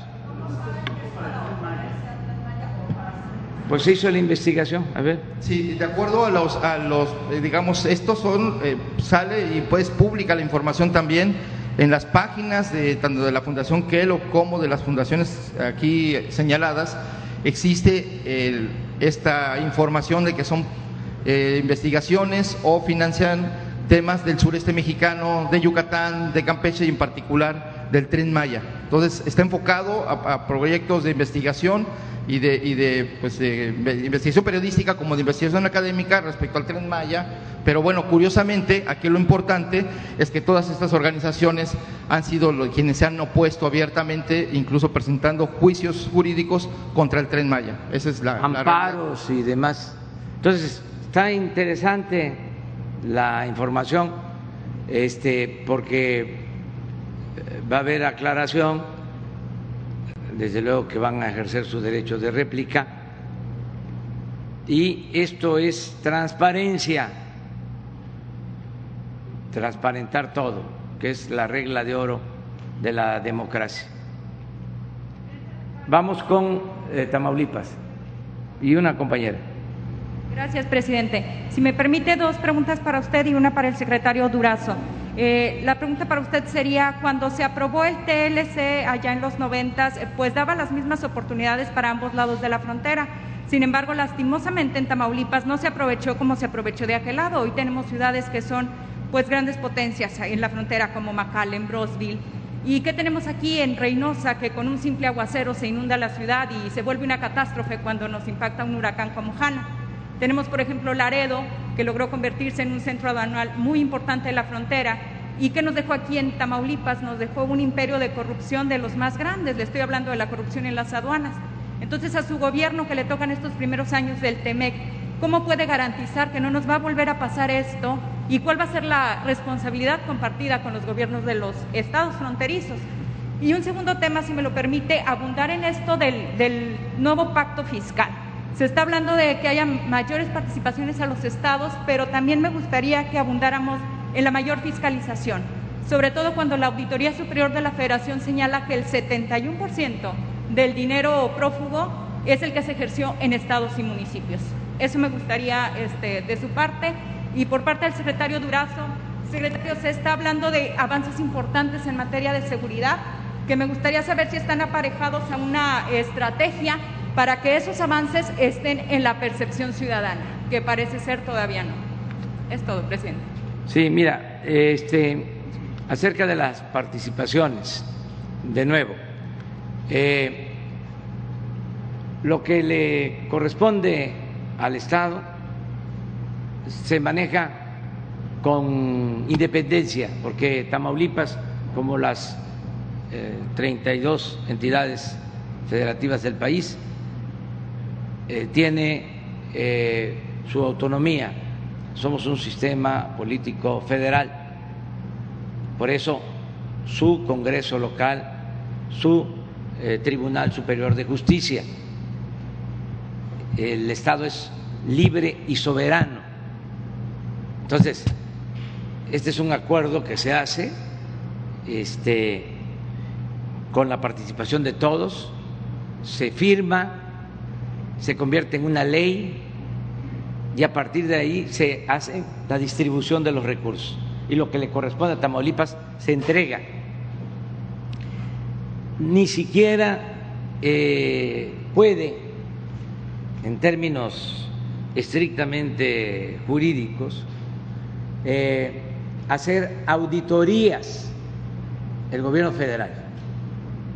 Corresponde a los órganos estatales. Puede ser que haya un amparo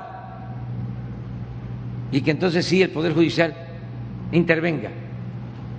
O cuando se trata de eh, una obra convenida y hay recursos federales, no de las participaciones, no del presupuesto autorizado de Tamaulipas. Entonces sí, hay una intervención. Eh, del presupuesto federal, lo que corresponde a la federación, nosotros estamos destinando adicional a las participaciones, a lo que maneja y por ley le corresponde a Tamaulipas, estamos apoyando a Tamaulipas. Les hablaba yo de este plan de apoyo fronterizo. Esto no existía. ¿Saben quién creó este mecanismo de apoyo? Un eh, gobernador de Tamaulipas, después de que nos quitaron más de la mitad de nuestro territorio, quedó una crisis en toda esta frontera, creo que se llamaba Juan Guerra, pero del siglo XIX, o Ramón. Ahí se los dejo de tarea. Este señor, eh, en la desesperación y para ayudar a su pueblo, a mediados del siglo XIX, decide dejar libre la frontera de Tamaulipas, sin impuestos de ningún tipo, toda la franja fronteriza. Y luego, recuerden ustedes que fue presidente de México Manuel González, que era de Tamaulipas. Él le dio continuidad a que la frontera fuese zona libre. Su compadre Porfirio Díaz le siguió, continuó así durante la revolución y cuando llega Carlos Salinas de Gortari se suspenden los apoyos a la frontera, se deja de considerar como zona estratégica zona franca, franca. Entonces nosotros lo que hacemos es de que se establece un mecanismo para que en la franja fronteriza baje el impuesto sobre la renta a la mitad, baje el IVA a la mitad a las empresas. Se otorguen subsidios para las gasolinas, para eh, los energéticos y se resuelve lo del salario mínimo. Una vez vine aquí eh, a Reynosa y fui a una maquiladora, le pregunté a una señora de cuánto le pagaban. Esto hace dos años, todavía no era yo presidente, y le pagaban salario mínimo, pero no solo eso, tenían que trabajar de 7 de la mañana a 7 de la noche. Eso sí, creo que cuatro días a la semana. Pero desde las 7 a 7, 12 horas, cuatro días. O sea, hacían las 40 eh, horas pero en cuatro días, algo así. O, sea, o el tiempo de ley en cuatro días. Imagínense sus hijos, con quién quedaban, y salario mínimo, porque también se hablaba de que aquí en la frontera se ganaba eh, más, no en todas partes. A mí me tocó comprobar esto. Entonces, en la primera negociación salarial que tuvimos, decidimos aumentar el salario mínimo en 16% en el país el año pasado. Nunca se había hecho eso. Ese es otro cambio. En 30 años no se había aumentado el salario mínimo de esa manera durante todo el periodo neoliberal.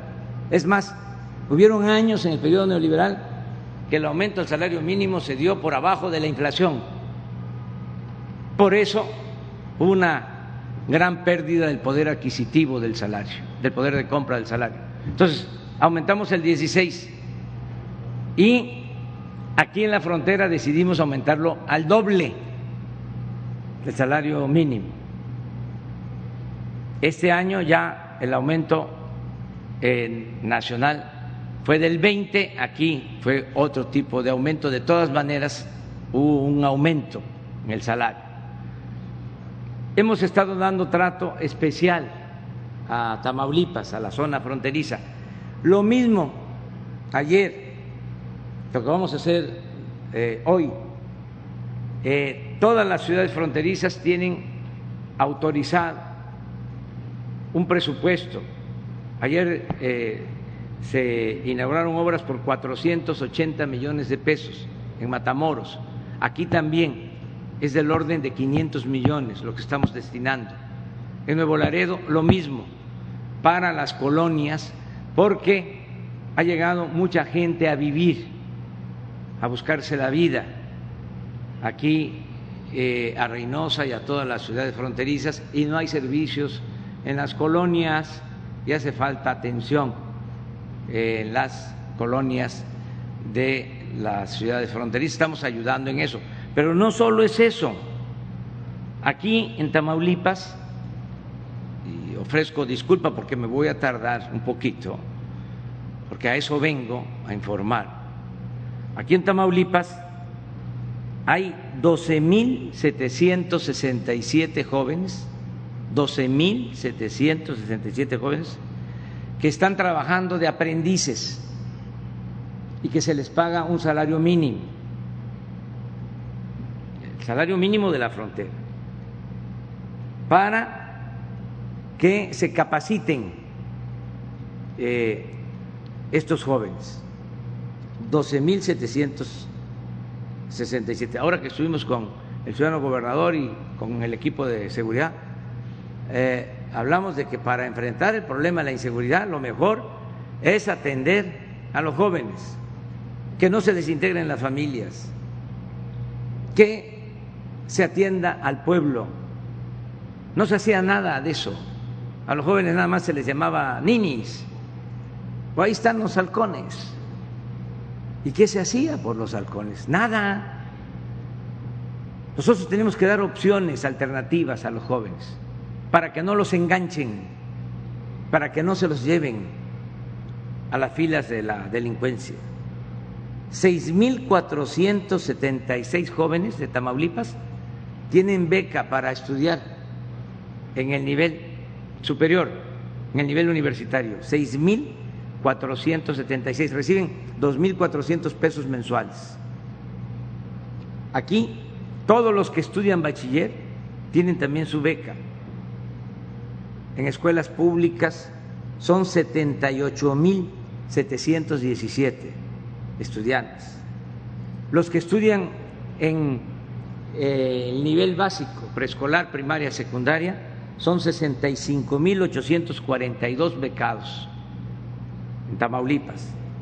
Aquí estamos construyendo tres universidades públicas aquí en Tamaulipas.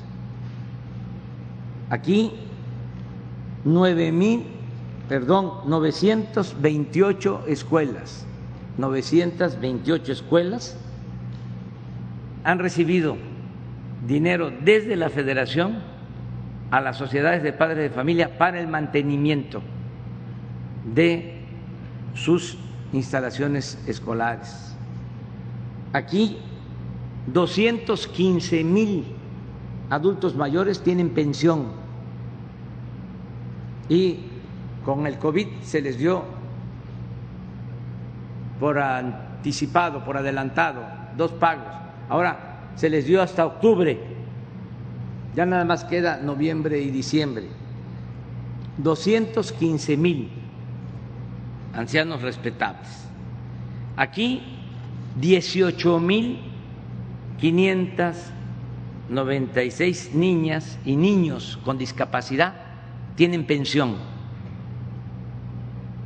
Aquí 3.034 niñas y niños tienen también su beca porque están en estancias infantiles. Aquí acabamos de entregar a pescadores apoyos directos, 13.856 pescadores de Tamaulipas recibieron apoyos en los últimos dos meses. Aquí también se apoya a los productores del campo. Ayer me vieron los productores de sorgo. Es que empezamos con maíz, con frijol, arroz, trigo y leche, porque ya se establecieron precios de garantía para estos productos. Aquí, como se produce sorgo, están los productores pidiendo también que se les dé un precio preferente. Lo vamos a ver, pero ya eh, hay ese propósito de ayudar al campo. Aquí eh, también, y esto es muy importante, estamos construyendo sucursales del Banco del Bienestar para que la gente no tenga que trasladarse muy lejos y sacar sus apoyos. La característica de todos estos programas es que no hay intermediarios. No es que yo soy de la organización de estas, o soy de la organización campesina Lucio Blanco, o soy de la organización eh, campesina Emiliano Zapata y dame a mí el dinero y yo lo voy a entregar. No, primo hermano, ya eso se acabó. Es directo. Y lo que queremos es que haya sucursales del Banco del Bienestar en todos los pueblos. Aquí son 28 sucursales del Banco del Bienestar las que se van a construir. Ya vamos avanzando. Aquí, como les decía, está este programa de mejoramiento urbano en Matamoros, Nuevo Laredo, Reynosa, eh, el programa de zona libre de la frontera.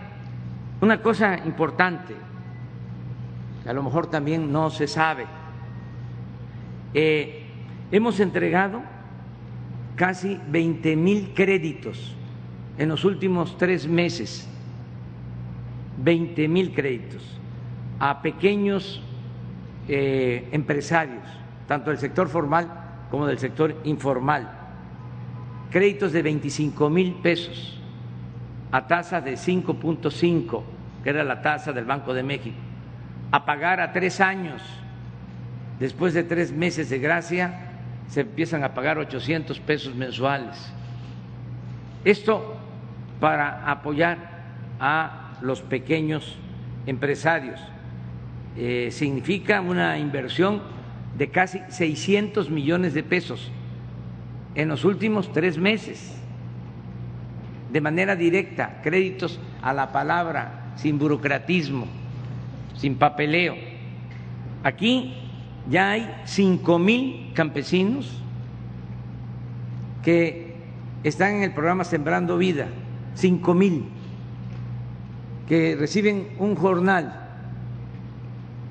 de cinco mil pesos mensuales para sembrar, para cultivar sus propias parcelas. No es crédito, es para que puedan sembrar sus parcelas, sean pequeños propietarios o ejidatarios.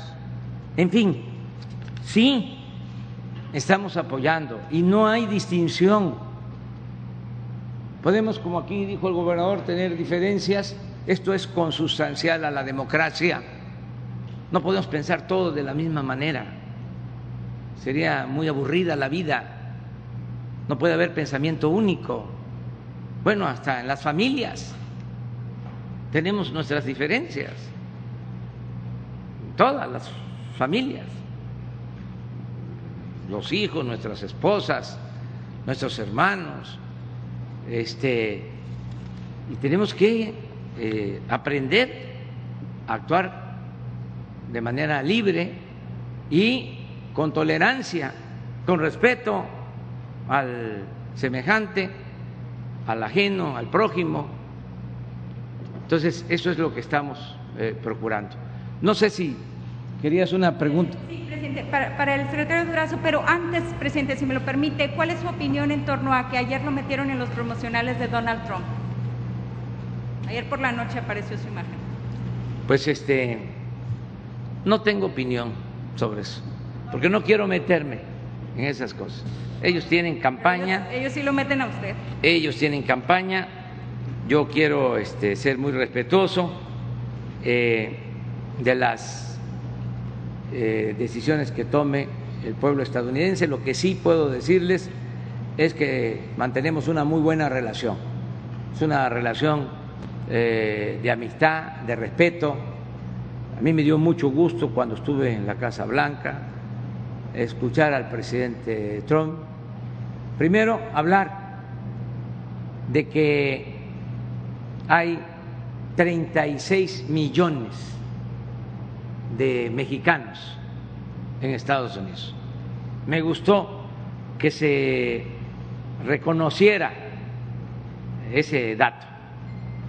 Yo di otro, yo hablé de 38 millones, pero hablar de 36 millones en Casa Blanca de mexicanos, quienes nacieron allá o son de padres mexicanos, eso me dio gusto. Y también me dio mucho gusto que él eh, reconociera la aportación de nuestros paisanos migrantes al desarrollo de esa gran nación, que los que se han tenido que ir a Estados Unidos no lo hacen por gusto, lo hacen por necesidad.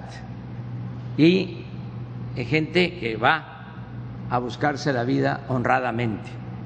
Entonces escuché eso en la Casa Blanca y me llenó de satisfacción. Entonces eh, yo voy a actuar con mucho respeto eh, en estos casos, eh, porque lo que pedimos es eso, que nos respeten, que nos respeten a los mexicanos. Gracias.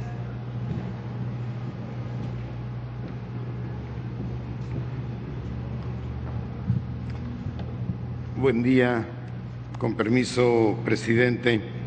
Eh, bueno, efectivamente los eh, resultados eh, anunciados aquí eh, no son producto de una casualidad. Hay detrás de ellos toda una estrategia que tratamos de aplicar en todos los estados de la República. En algunos casos, como aquí en Tamaulipas, las condiciones son más eh, complejas, en otros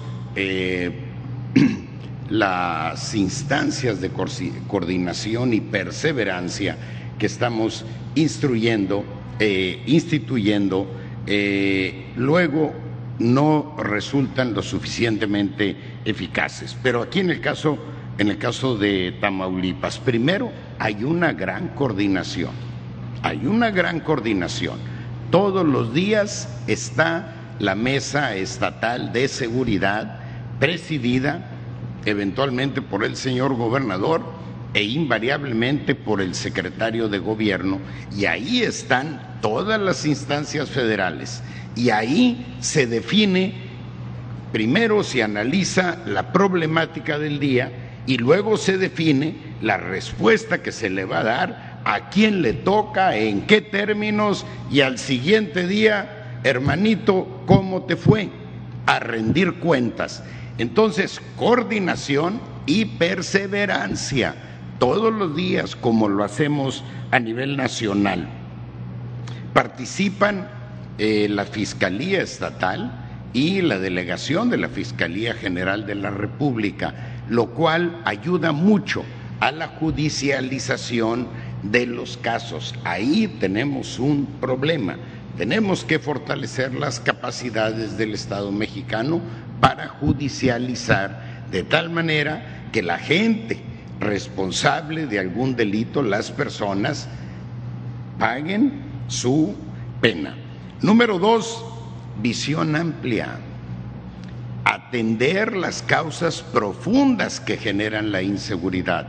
No me voy a detener acá porque el presidente ya dio con detalle algunos de los programas eh, sociales. Solo diré que la política de bienestar del pueblo es uno de los grandes ejes y aciertos de este gobierno. A manera de ejemplo, regreso a jóvenes construyendo el futuro aquí en Tamaulipas son 25 mil.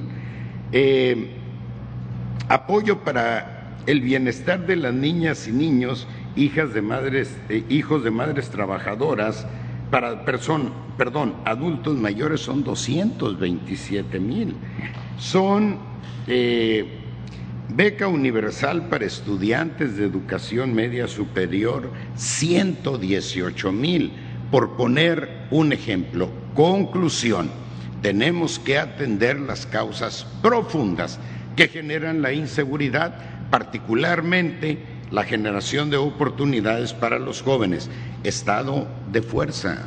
Históricamente la Policía Federal venía, apagaba un fuego con unos cuantos elementos y se retiraba. ¿Saben cuántos elementos de la Guardia Nacional tenemos ahora?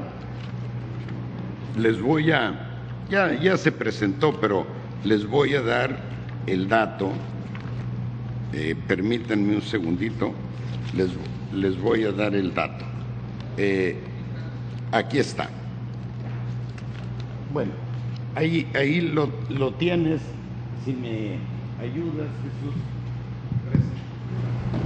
Miren ustedes, de Sedena tenemos 5.277 elementos, operativos 2.867 de CEMAR 841, de ellos 731 son operativos. ¿Qué quiere decir? Que están en la calle, están en tareas de seguridad. La Guardia Nacional, 3.642. Vean ustedes, 2.914 elementos operativos. Nunca en la historia el mayor operativo de la Policía Federal llegó a movilizar e, este número de elementos, mucho menos a dejarlos de manera permanente.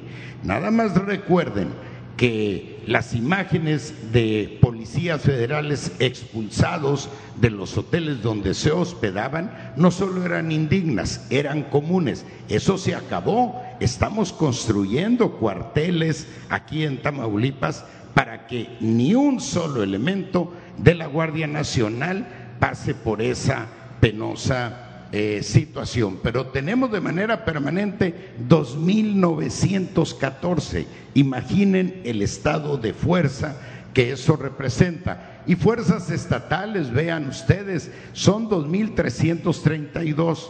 Debo reconocer que aquí hay un gran esfuerzo por mejorar la situación socioeconómica de los policías. Son de los mejores pagados en el país, son de los mejores pagados. Pero, bueno, son 2.140, si debo corregir este dato, ahorita lo eh, haremos. E, esta es una parte, no solo para Tamaulipas, debo decir que 4, 4 300. 2.300 estatales en total, incluyendo a los eh, municipales. Sí.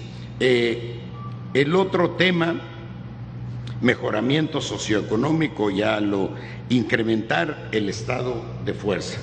Hay un esfuerzo tanto de la federación como del estado por incrementar el estado de fuerza permanente. En el caso de la Guardia Nacional, estamos en proceso de reclutamiento, tienen seis, siete meses de entrenamiento, salen a la calle tres, cuatro meses, regresan a complementar su entrenamiento tres o cuatro meses más y luego ya de manera definitiva eh, a la calle. Entonces la presencia de la Guardia Nacional va a ir creciendo de manera progresiva en cada uno de los estados. Por supuesto, aquellos como Tamaulipas que tienen eh, pues eh, una es compleja la garantía de seguridad. La otra, inteligencia sobre la sobre fuerza. Hay mucha inteligencia, hay mucho trabajo de inteligencia y se han dado golpes francamente espectaculares. Nada más que a nosotros no nos corresponde presumir la dimensión criminal de esos detenidos. En buen plan, corresponde a ustedes investigar quiénes son, porque nosotros tomamos la decisión de no, para justificar nuestro trabajo, hacerlos crecer mediáticamente. ¿Y qué ha sucedido con ellos? Que todo mundo conoce a los anteriores grandes criminales que había en el país y llegaron a ser tan famosos que ahora registraron su nombre como marca comercial. No queremos convertirlos ni en víctimas ni en modelos eh, sociales. Eh, la Guardia Nacional eh, el equipamiento que tiene. Ahorita debe estar, ¿cuántas patrullas tenemos a nivel nacional? Diez mil. ¿Con cuántas comenzamos? Como con cuatro mil seiscientos, de ellos mil doscientos rentados en altísimos precios que echamos obviamente para abajo. El combate a la corrupción. Los elementos de la Guardia Nacional no andan pidiendo su moche, su entre, su parte y mucho menos llevándola hacia arriba. Aquí, como ha dicho el presidente, no van a encontrar nunca ni un García Luna ni un García Lunita. Y capacitación y profesionalización. Aquí la voy a dejar, pero tenemos 10 líneas estratégicas que incorporan preferentemente estos elementos. Gracias. Gracias. Presidente, perdón la descortesía. Daisy Herrera del Mercurio. No me presenté. Sí, este, nos vemos mañana. Digo, nos vamos a seguir encontrando. Ya grabaste todo, todo, todo, todo. Tú eres un profesional. Ya. Este, va a haber oportunidad. Nos vamos a seguir encontrando porque vamos a desayunar y luego nos vamos a este, la gira. Un abrazo.